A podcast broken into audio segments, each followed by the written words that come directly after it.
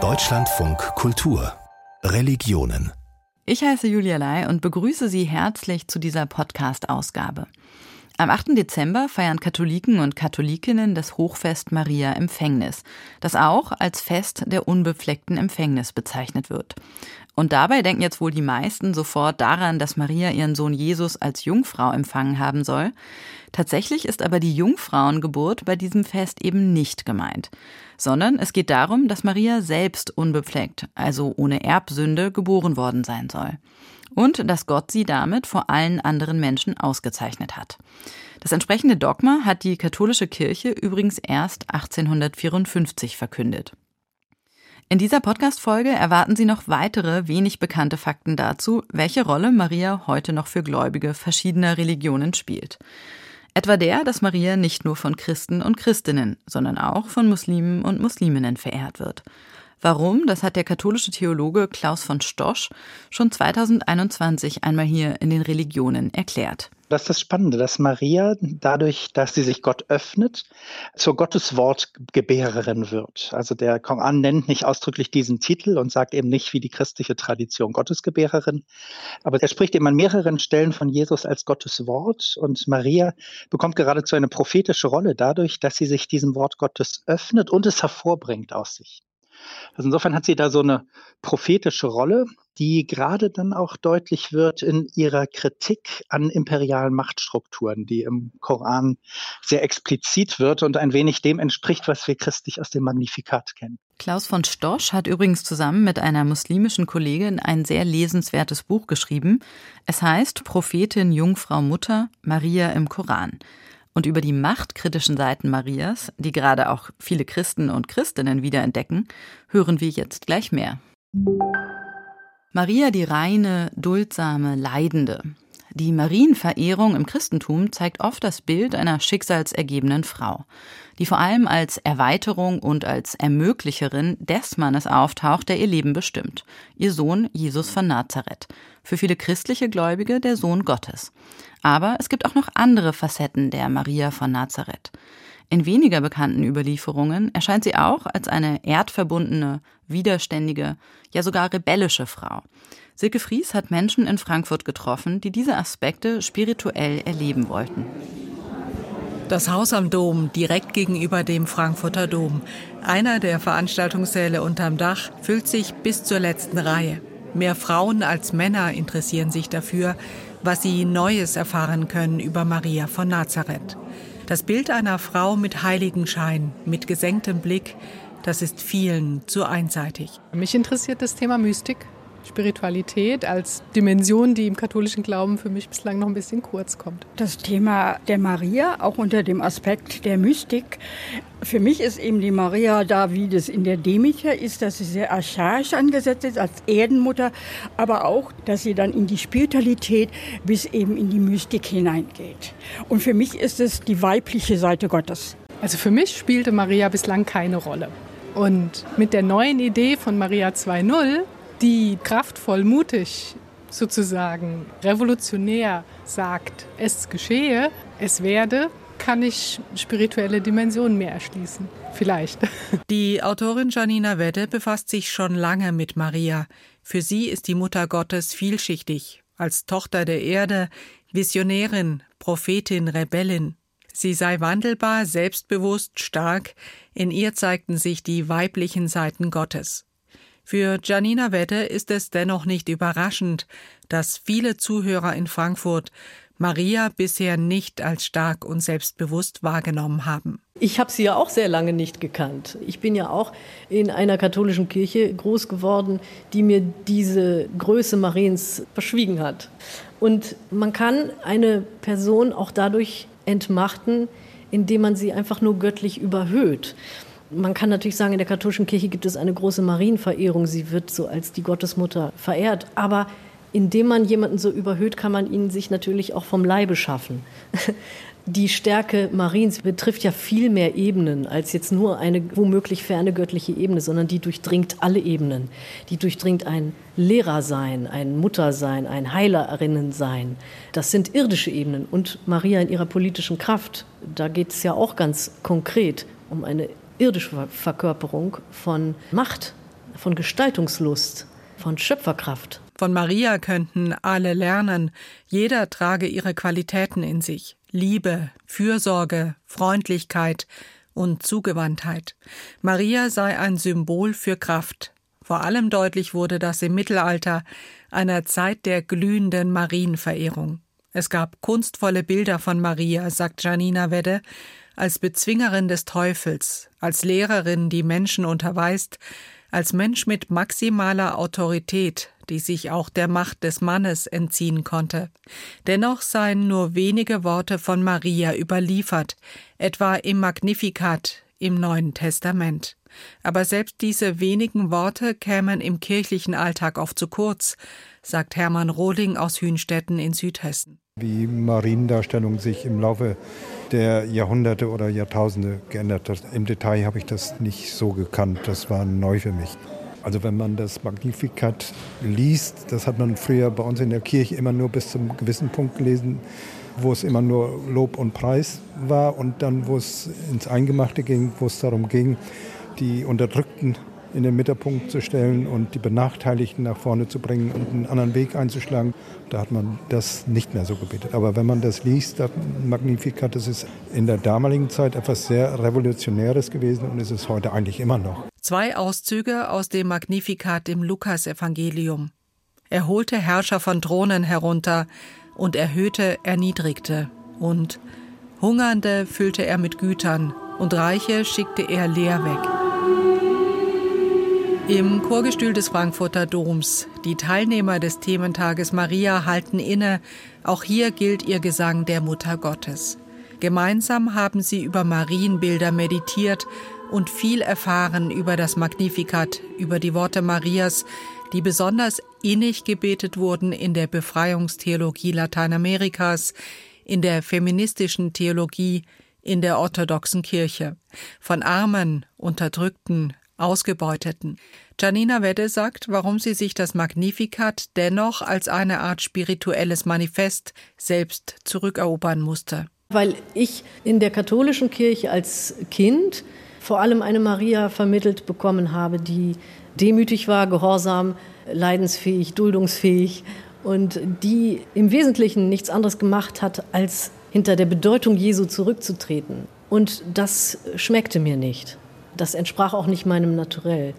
Und ich habe auch immer den Verdacht gehabt, dass das Maria sehr begrenzt und zu Unrecht sehr begrenzt. Und ich musste mich selbst darum kümmern, andere Seiten von Maria kennenzulernen und mich darin zu vertiefen, weil sie mir einfach niemand vermittelt hat. Dabei habe es über all die Zeit deutlich mehr Marientypen gegeben als Jesusbilder.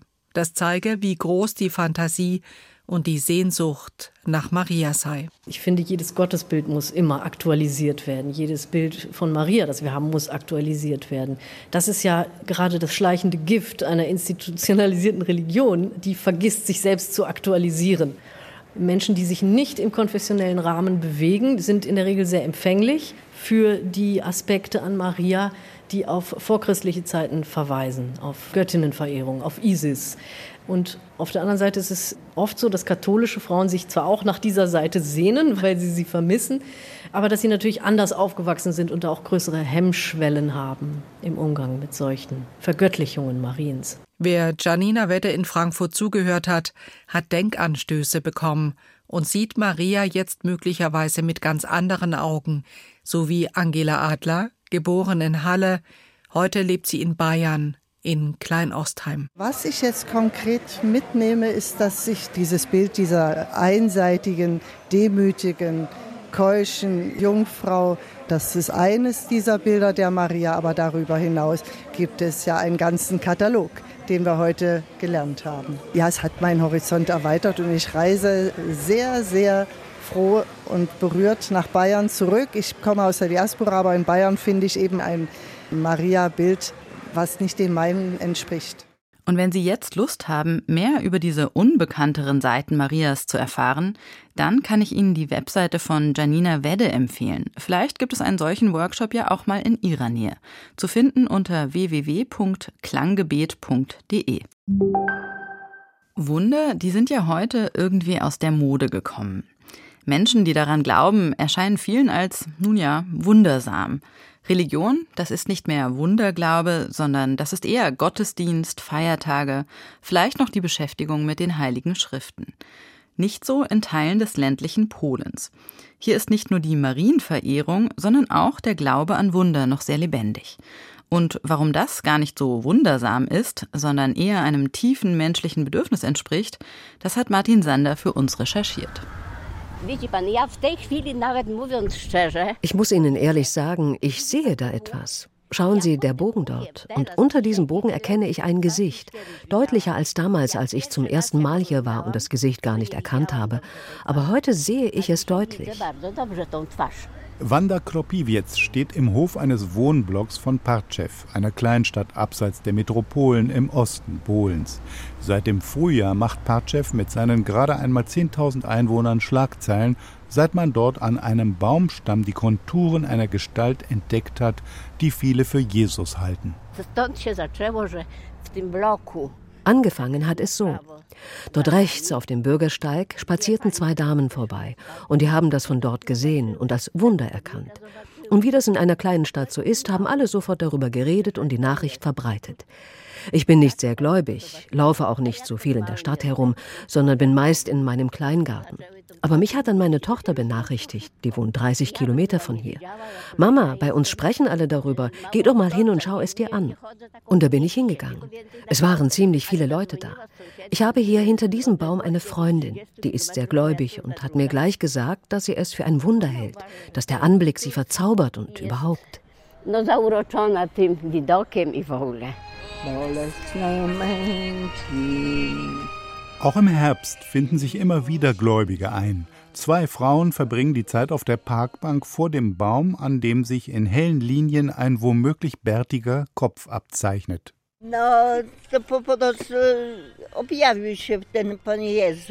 Hier hat er sich offenbart, der Herr Jesus. Das Wunder ist da. Wir alle glauben daran. Wir halten hier Messen ab und beten einen Rosenkranz für die Mutter Gottes. Die älteren Damen sind vorsichtig. Sie wollen nicht, dass man über sie in der Welt berichtet und sich dann über sie lustig macht. Doch dann bricht es aus einer von beiden heraus.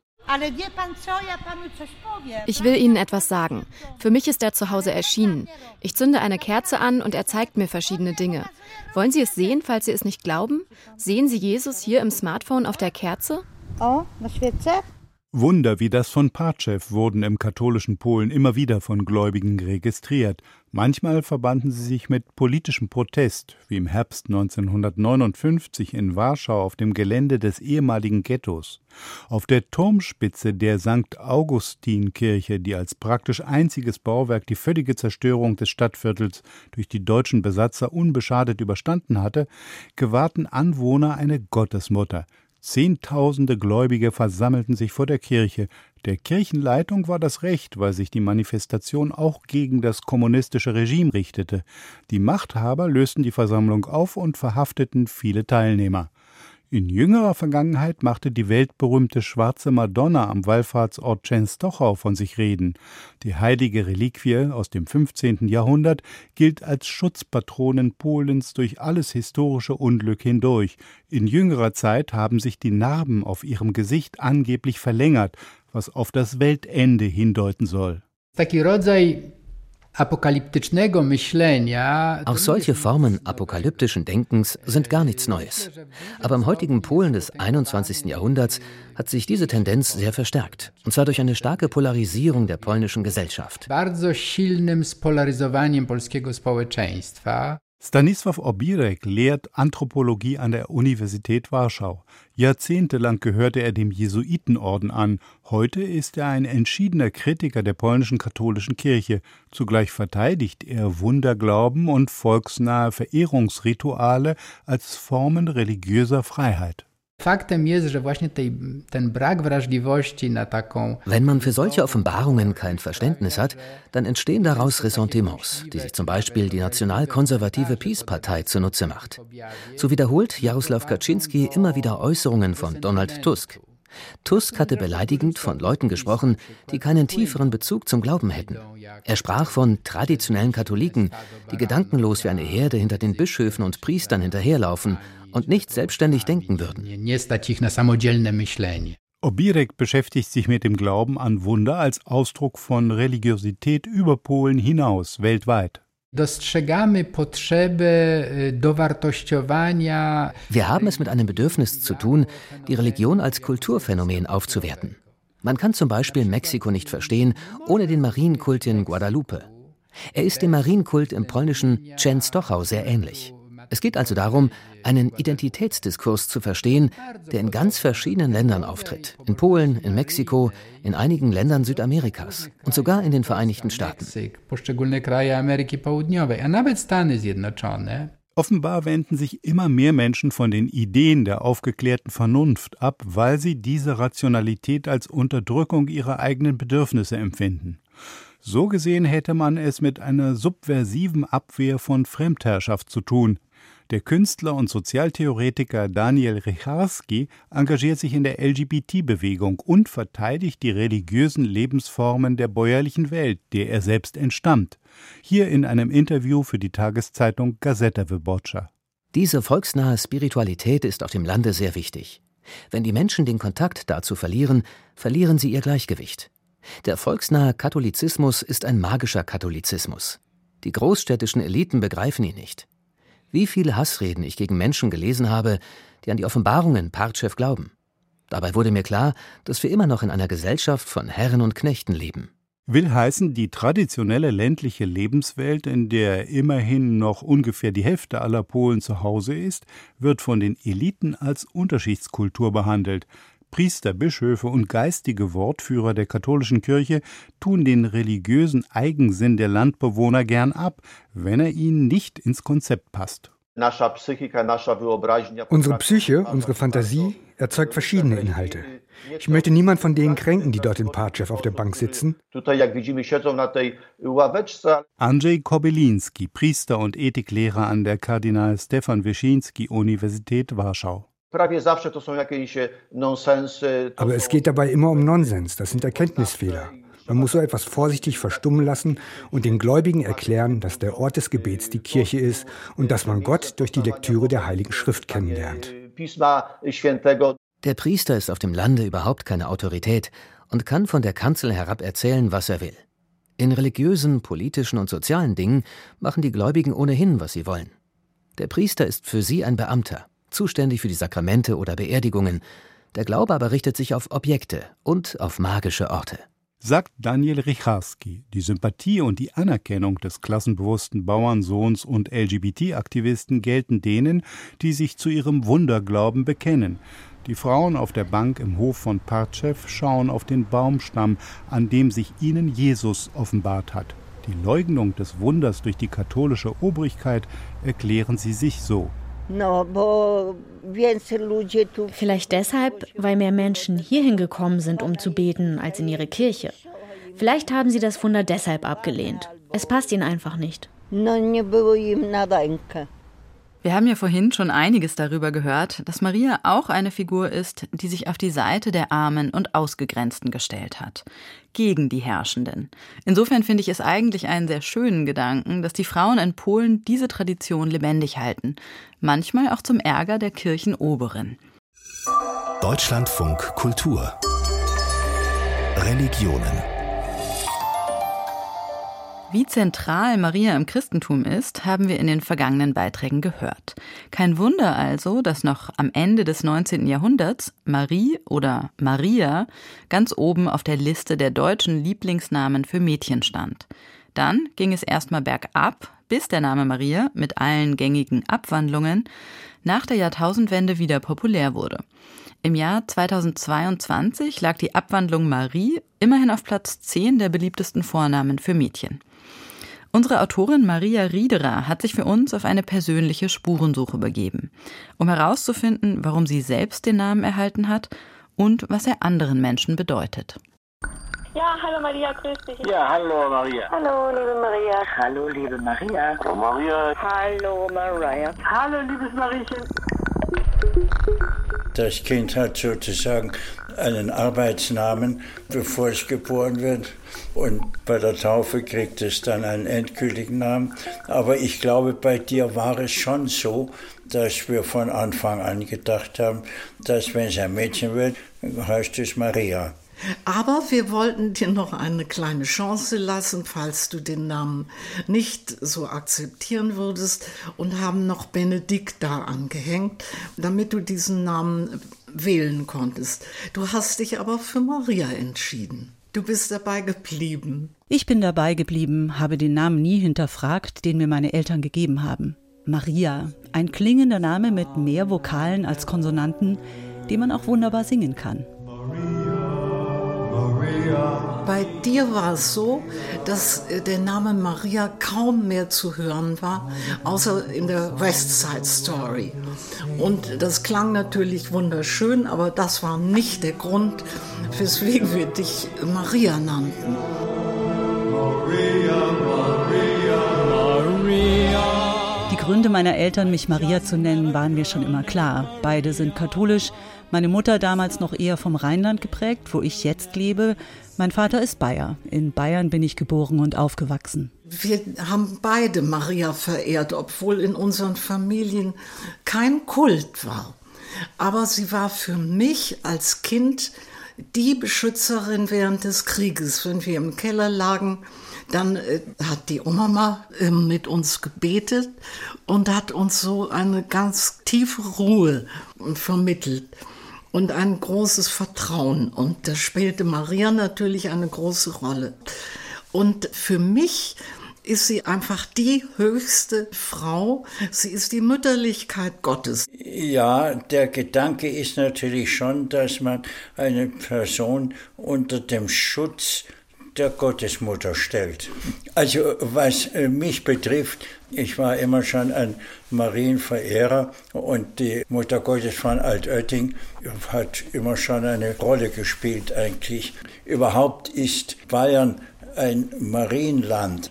Seit dem Dreißigjährigen Krieg steht die Mariensäule hier in München am Marienplatz und sie ist vermessungstechnisch der Mittelpunkt des Landes, sodass es hier tatsächlich keine Besonderheit ist, wenn ein Mädchen Maria heißt. Dass die Mariensäule, an der mich neun Jahre lang mein Schulweg vorbeiführte, der Mittelpunkt Bayerns ist, gefällt mir. Überhaupt ist dieser Name im katholischen Bayern, wo ich groß geworden bin, fest mit den Bildern und Geschichten der Gottesmutter verbunden. Ich mochte meine Namenspatronin immer. Als Kind fand ich sie anmutig und schön, zumindest wenn man den vielen Abbildungen glauben durfte. Allerdings wusste ich auch früh um ihr Leiden als trauernde Mutter. In der bayerischen Dorfkirche meiner Kindheit und Jugend steht eine Marienstatue unter dem Kreuz. Ihr Herz wird von einem langen, spitzen Schwert durchbohrt. Und dann wieder ist sie die Frau mit dem Drachen unter ihrem Fuß und er ist klein wie eine Eidechse. Eine Frau, die mit Sanftmut das Böse aus der Welt schafft. Ich selbst bin nicht ganz so sanftmütig und da kommt mir entgegen, dass rein etymologisch Maria auch die Widerspenstige heißt und noch einiges mehr. Die aus dem Meer gekommene, die Geliebte, die Dicke, die Fruchtbare. Die aus dem Meer gekommene, der Meerstern aus dem berühmten Marienlied. Das Bild finde ich wunderbar. Es verbindet die Volksfrömmigkeit mit antiken Vorstellungen einer Geburt aus dem Schaum des Meeres. In meinem Freundeskreis ist der Name Maria kaum verbreitet und wenn dann eher als Marie oder auch Miriam. Eine der Miriams habe ich besucht, weil ich wissen wollte, warum sie diese hebräische Abwandlung der Maria von ihren Eltern bekommen hat. Meinen Eltern war definitiv die Mutter Gottes wichtig. Dann gab es aber vor allen Dingen sowohl eine Schwester meiner Großmutter als eine Schwester meines Vaters, die beide Miriam hießen. Und zwar Miriam mit Y, so wie ich. Und ja, ich habe so eine ganz innige Beziehung zur Mutter Gottes. Sie ist für mich so, ja, eigentlich eine Freundin, aber auch so eine Garantin. Sowas in der Art. Während ich als Maria in Italien, Polen oder Spanien immer reichlich Fans meines Vornamens getroffen habe, reagieren auf den Namen Miriam offenbar eher andere Landsleute. Weil es ganz nah ist an Miriam im Türkischen oder Mariam, ja, also diese arabischen oder auch islamischen Namen für Maria. Eine Begegnung mit der Miriam oder Miriam hatte ich noch, weil wir mal in Ephesus bei dem Haus waren von Maria, Mutter Gottes, wo sie halt sozusagen ihren alten Teil gelebt haben soll im Dunstkreis der Jünger. Das fand ich schon auch sehr beeindruckend. Also ich kann jetzt nicht sagen, ich hätte das im Koran mal alles nachgelesen, aber ich weiß, dass sie verehrt wird und das habe ich ja auch leibhaftig da in der Türkei erlebt. Das waren ja Muslime, die zu diesem Haus von Miriam kamen und die Stelle verehrten, wo sie geschlafen hat. Miriam wohnt, so wie ich seit vielen Jahren, in Köln. Die innige Verbindung aus Katholizismus und Karneval ist hier wohl einzigartig. Maria wird im Dom und in vielen Kölner Kirchen verehrt und im Karneval wird Marie rauf und runter besungen. Angeblich, so sagte mal ein Liedermacher, weil man auf Marie so wunderbar reimen könne. Ach Marie, ach Marie, ach Marie, ach Marie, mir deidet het so. Eine Zeit lang hätte ich auch gerne Marie geheißen. Es klang durch die französisch offene Endung ein wenig eleganter, auch luftiger als die eher klassische lateinische Maria. Inzwischen mag ich das zweite A am Ende meines Namens. Es ist wie ein zweites Standbein auf dem manchmal wackeligen Boden des Lebens. Und dann verbindet mich mein Name auch mit meinen drei Brüdern, zwei davon älter, einer jünger als ich. Maria ist ja bei männlichen äh, Vornamen gar nicht so selten gewesen, jedenfalls früher. Karl Maria von Weber, Rainer Maria Rilke. Ich ahnte ja nicht, dass ich jetzt eine Tochter bekommen würde. Ich dachte, ich krieg nur Söhne. Und darum wollte ich sicherheitshalber eben schon mal alle Söhne Maria nennen. Maria ist für Jungen als Vorname erlaubt, allerdings erst an zweiter oder dritter Stelle. Als Kind fand ich diese Kombination etwas seltsam, aber meine Brüder sehen ihren weiblichen Vornamen inzwischen gelassen. Geärgert hat es mich trotzdem, weil man natürlich damit geneckt wurde von Mitschülern, die das mal irgendwo entdeckt haben. Aber zum einen konnte man sagen, ich kann ja nichts dafür. Und zum anderen, mich hat dann getröstet der Oskar Maria Graf, der mir sozusagen als einer der ersten mit Maria begegnet ist. Dachte mir, wenn so ein Hundskerl auch Maria heißt, dann soll es mir recht sein. Der Hundskerl, von dem hier die Rede ist, hat sich den Namen übrigens selbst ausgesucht. Geboren wurde der Schriftsteller Oskar Maria Graf nämlich nur als Oskar Graf. Den Zweitnamen Maria legte er sich erst später zu, weil sich ein Maler mit demselben Namen bei ihm über die Verwechslungsgefahr beschwert hatte. Zum Abschluss dieser Sendung kehren wir noch einmal zurück zum Islam.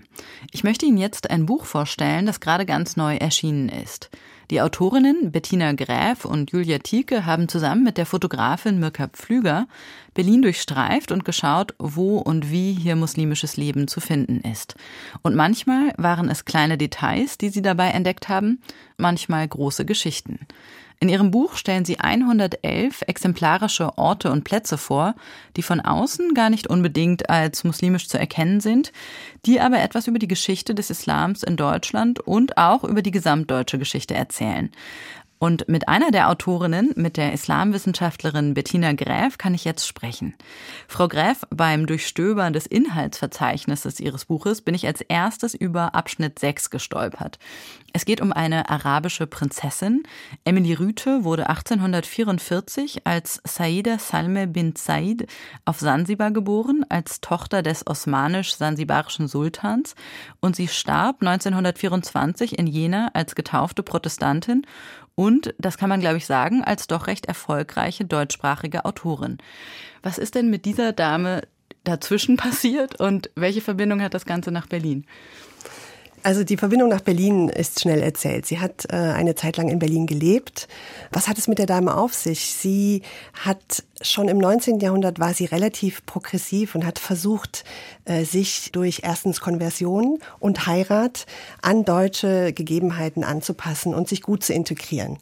Und dieses Integrieren ist ihr nicht immer so leicht gefallen. Also die Umgebung, der Kontext hat es ihr nicht leicht gemacht äh, und äh, sie hat darüber geschrieben. Sie ist ja eigentlich eine total spannende Frau, eine, die geflüchtet ist aus ihrer damaligen Heimat Sansibar, um ihren deutschen Mann heiraten und mit ihm Kinder bekommen zu können. Also auch eine sehr rebellische, widerständige Frau. Sie war die erste arabischstämmige Autorin, die auf Deutsch geschrieben hat. Und gleichzeitig wurde ihr dann ein Erinnerungsort in Hamburg verwehrt später, und zwar weil sie doch auch eine etwas umstrittene Seite hatte. Vielleicht ja, können Sie uns absolut. darüber noch was erzählen. Sie kam aus sehr privilegierten Verhältnissen. Deswegen auch der Titel Prinzessin. Sie kam tatsächlich aus dem Königshaus äh, auf Sansibar. Das ist eine Insel vorgelagert dem heutigen Tansania, also ostafrikanische Küste. Und sie hatte Sklaven als junge Frau, als sie aufwuchs und hat lange die Sklaverei verteidigt. In dieser Zeit, Ende des 19. Jahrhunderts, war das ja ein großes Thema für und gegen Sklaverei und sie hatte sich eben auf diese Seite geschlagen und auch so positioniert. Und deswegen gab es dann tatsächlich Streit in Hamburg, als nach ihr ein Platz benannt werden sollte. Da haben sich Leute dann gewehrt und gesagt, nee, also mit unserer Geschichte und diesem ähm, Anspruch jetzt auch dekolonial zu denken und zu handeln, äh, ist das nicht vereinbar. Ein weiterer spannender Ort, der in Ihrem Buch vorkommt, ist das politische Archiv des Auswärtigen Amtes. Und zwar finden sich da bis heute Dokumente, die, man höre und staune, eine deutsche Dschihad-Strategie belegen und auch ausarbeiten. Das Kaiserreich hat im Ersten Weltkrieg sogar eine Weile lang eine Zeitung herausgegeben, die auch, glaube ich, Al-Dschihad hieß, mhm, also der Dschihad, ja. und mit der Muslime zum Dschihad aufgefordert wurden oder aufgerufen wurden. Also das ist ein sehr spannender Ort und auch ein Ort, den wir von Anfang an, der von Anfang an gesetzt war. Und zwar in Wünsdorf im Süden von Berlin gab es die erste Moschee in einem Gefangenenlager. Und es ist so, dass zwischen 1914 und 18 Kriegsgefangene gemacht wurden von der deutschen Seite aus, aus den Armeen der Briten und Franzosen. Und da war eine sehr große Zahl von nordafrikanischen oder auch indischen Soldaten dabei. Und für diese Soldaten hat man nicht nur eine Moschee gebaut, sondern eben auch eine Zeitung produzieren lassen vom Auswärtigen Amt aus, weil man sie für die deutsche Seite begeistern wollte. Und man hat dann auf Arabisch, war die eine Zeitung El Jihad, und auch auf Tatarisch über bestimmte Phänomene geschrieben und eben die Kriegsgefangenen versucht, auf die eigene Seite zu ziehen. Mit Erfolg? Also das weiß ich gar nicht, wie erfolgreich sie waren, aber man muss sich vorstellen, dass die Bedingungen im Gefangenenlager nicht besonders gut waren und wenn das ein Ausweg war, da rauszukommen, zum Teil sicher mit Erfolg. Bevor wir noch über ein paar weitere Geschichten aus Ihrem Buch reden, würde mich aber auch noch interessieren, wie entstand denn eigentlich die Idee zu diesem Buch? Wenn man sich den Buchmarkt anschaut, dann gibt es seit einer Weile für eine breite Öffentlichkeit auf Deutsch eine ganze Reihe von Titeln über den Islam oder über Muslime. Entweder Sachbücher, wo dargelegt wird, wie der Koran aufgebaut ist oder was es für Pflichten für Muslime gibt. Es gibt auch eine ganze Reihe von Büchern, die autobiografisch erzählen über muslimisches Leben in Deutschland aus der Perspektive von Muslimen. Und es gibt natürlich auch Bücher, die vor dem Islam warnen.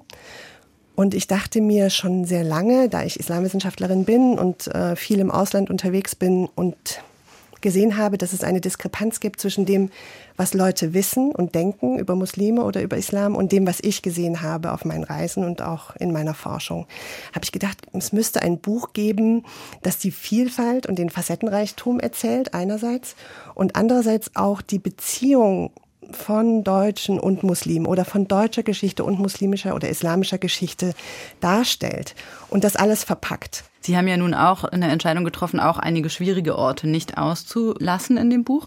Ein Ort ist zum Beispiel eine Stelle in Berlin, die an die Geschichte von Hatun Sürücü erinnert. Eine junge Frau, die einem Ehrenmord zum Opfer fiel, kann man vielleicht sagen. Und gleichzeitig würden jetzt vielleicht einige Leute sagen, naja, hat das jetzt wirklich was mit dem Islam zu tun? Also warum haben Sie sich entschieden, genau dieses Beispiel auch äh, mitzuerzählen? Wir haben viel darüber diskutiert, was soll rein, was soll raus, wie man sich vorstellen kann. Und die Brücke, die nach Hatun Suruji benannt ist, wollten wir auf jeden Fall reinnehmen, weil es immer den Vorwurf gibt, dass Muslime grundsätzlich Ehrenmord befürworten. Dann haben wir uns entschieden, das Wort Ehrenmord gar nicht zu benutzen, sondern wir benutzen das Wort Femizid. Also es geht um diese Misogonie, um den Frauenhass der verbreitet ist. Der ist nicht nur unter Muslimen verbreitet, der ist auch so verbreitet. Und wir wollten eigentlich mit der Idee aufräumen, dass es eine islamische Pflicht ist vielleicht sogar oder äh, eingeschrieben ist in islamische Verhältnisse, sondern wir wollten darauf hinweisen, dass es eingeschrieben ist in patriarchale Verhältnisse und viele muslimische Gesellschaften sind patriarchal organisiert und die, der Wertekanon ist dementsprechend auch so aufgestellt. Wir wollten aber auch darauf hinweisen, dass durchaus islamische Verbände daran arbeiten, das Frauenbild zu verändern und zu verbessern. Das heißt, der letzte Satz in diesem Artikel heißt, die Zusammenarbeit mit den Verbänden muss intensiviert werden. Also der Hinweis, wenn es Phänomene gibt, die problematisch sind, die illegal sind oder im Wertekanon nicht verortbar sind, wie wir uns das vorstellen, dann geht es eher darum, zusammenzuarbeiten, Ansprechpartnerinnen und Ansprechpartner zu suchen in den muslimischen Verbänden in den Gemeinden, um zusammen nach Lösungen zu suchen. Weil gegeneinander werden wir die Phänomene sicher nicht beseitigen können. Ganz eng verbunden ist die Geschichte von Muslimen und Musliminnen in Deutschland natürlich mit der Geschichte der Gastarbeitereinwanderung, die ja so in den 60er Jahren vor allem an Fahrt aufnahm, vor allem damals aus der Türkei kommende Menschen. Und auch dazu finde ich, passt eins der Kapitel ganz schön, nämlich geht es da um ein Geschäft in Kreuzberg und zwar ein Geschäft, ein Laden, wo Kopftücher verkauft werden. Und Sie haben mir im Vorgespräch gesagt, dass das einer der Orte ist, der Ihnen besonders am Herz liegt. Warum? Was verbindet sich für eine Geschichte damit? Ja, also das ist ein Geschäft äh, im Cottbusser Damm. Der Geschäfteinhaber Hassan äh, führt dieses Geschäft in dritter Generation. Und an dieser Geschichte lässt sich so viel zeigen. Also zum Beispiel diese Sache, dass wir unbedingt mit Leuten ins Gespräch kommen wollten und sie dann immer gefragt haben, wollen sie in dieses Buch? Also wir haben ganz viele Orte recherchiert und dann ging es ja darum, wollen die Leute mitmachen oder nicht? Und in den meisten Fällen wollten die Leute nicht mitmachen, weil sie keine Lust hatten, sich so zu zeigen, weil es relativ viel schlechte Presse gibt über muslimisches Leben. Also über muslimisches Leben wird so eigentlich gar nicht gesprochen. Wenn über den Islam gesprochen wird, wird das meistens getan, wenn irgendwas Schlimmes passiert ist. Das heißt, die Repräsentation von Muslimen in der Öffentlichkeit, in den Medien oder in Büchern, damit haben sie meistens schlechte Erfahrungen gemacht. Das war bei Hassan auch so. Und dann habe ich mich lange mit ihm unterhalten, bin öfter mal vorbeigegangen und habe dann einen Text geschrieben, ohne dass er es eigentlich wollte. Ich habe gesagt, ich schreibe mal einen und dann können Sie ja schauen, ob Sie sich da angesprochen fühlen. Und dann habe ich den Text geschrieben und er hatte mir eben erzählt, sein, sein Vater hat angefangen als äh, Schneider auf dem Maybach-Ufermarkt äh, zu arbeiten und Sachen zu verkaufen. Und seine Mutter hat das Geschäft gegründet 1997 und er führt es jetzt eben weiter. Und das, hat, das fand ich schon so toll. Also in dritter Generation, er ist in Deutschland geboren, er mh, hm, hat aber eine bestimmte Idee, sich hier zu verorten, und auch nicht zu verstecken, weil das Geschäft hat ein riesiges Schild vorne dran, wo eine Frau mit Kopftuch drauf ist. Also er verkauft nicht nur Tücher und zufällig kann man da Kopftücher kaufen, sondern das Schild ist eben riesig. Und äh, habe ich den Text geschrieben und dann hat er mir zurückgeschrieben, dass er ganz begeistert sei und es sei so liebevoll geschrieben und er würde jetzt eben doch sich trauen, in, den, in das Buch aufgenommen zu werden. Also es gibt auch äh, Erfolgsgeschichten, wo sich sozusagen diese Skepsis und das Misstrauen vielleicht auch überwinden lassen. Und wenn es auch Sie, liebe Zuhörer und Zuhörerinnen, interessiert, einmal auf den Spuren muslimischen Lebens durch Berlin zu wandern, dann lohnt es sich sicherlich, das mit diesem Buch in der Hand zu tun. Bei mir war jetzt Bettina Gräf und sie hat zusammen mit Julia Tieke, die übrigens auch freie Mitarbeiterin bei Deutschlandfunk Kultur ist, das Buch 111 Orte in Berlin, die vom Islam erzählen, geschrieben. Es ist im Kölner Emons Verlag erschienen, hat 240 Seiten Seiten und kostet 18 Euro. Ganz herzlichen Dank für das Gespräch. Ich danke Ihnen. Vielen Dank. Wie sich Gläubige heute noch auf Maria beziehen, das war der Schwerpunkt dieser Ausgabe von Religionen. Religionen gibt es übrigens auch im Radio, immer sonntags zwischen 14 und 15 Uhr im Deutschlandfunk Kultur. Und wenn Sie noch mehr aus der Welt der Religionen hören wollen, dann empfehle ich Ihnen Tag für Tag, immer werktags ab 9.35 Uhr im Deutschlandfunk.